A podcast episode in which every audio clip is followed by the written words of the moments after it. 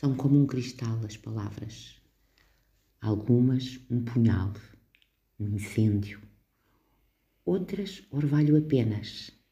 Secretas vêm, cheias de memória.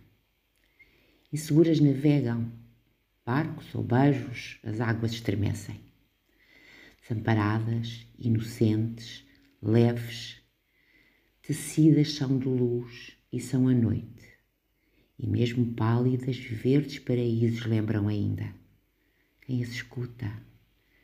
Quem as recolhe assim, cruéis, desfeitas, nas suas conchas puras?